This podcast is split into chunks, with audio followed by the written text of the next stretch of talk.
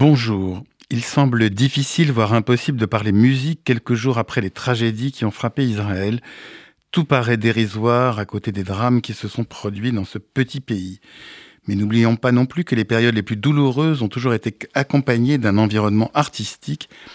Et quand on évoque la haine dont fait l'objet ce minuscule pays qu'est Israël, N'oublions pas non plus que contrairement à ce qui peut se passer dans d'autres domaines, le monde de la musique classique en France reste, espérons à tout jamais, épargné par la détestation ambiante diffusée par ailleurs à haute dose et pas seulement dans les rangs de la France insoumise.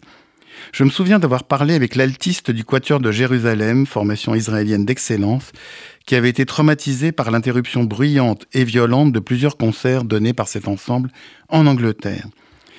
Ces interruptions étaient dues parfois, et cela fait beaucoup de peine de le souligner, à des militants anti-israéliens se revendiquant comme juifs antisionistes. Or, jusqu'à présent, rien de tel ne s'est produit en France, et l'Orchestre philharmonique d'Israël a pu donner récemment un magnifique concert au Festival Berlioz de la Côte Saint-André, et un autre tout aussi magnifique à la Philharmonie de Paris, sans manifestation des odieux militants du BDS ou d'autres instances islamo-gauchistes. Peut-être est-ce dû à l'inculture crasse des militants anti-israéliens français qui ne savent pas repérer les concerts de musique classique pourvu que ça dure. J'y pensais en feuilletant le programme de la Philharmonie de Paris qui met à l'honneur à plusieurs reprises cette saison le chef d'orchestre israélien Lahav Shani. Il est surdoué, il a un talent fou et est à la tête de deux des meilleurs orchestres du monde, l'Orchestre philharmonique de Rotterdam et l'Orchestre philharmonique d'Israël. Bref, il est très énervant, d'autant plus énervant qu'il est de surcroît un magnifique pianiste. Il avait succédé au grand Zubin Mehta comme chef principal du Philharmonique d'Israël, et donc à un autre jeune surdoué, Yannick Nézet-Séguin, comme chef principal de l'Orchestre Philharmonique de Rotterdam.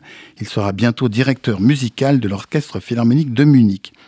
Il dirige dans le monde entier et nous aurons la chance de le voir diriger à deux reprises l'Orchestre de Paris à la Philharmonie de Paris les 17 et 18 janvier prochains.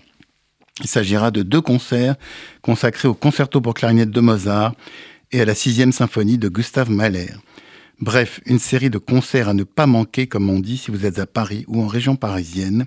Quant à moi, je vous retrouve dimanche prochain à 23h pour une nouvelle interview. Bonne journée sur RCJ.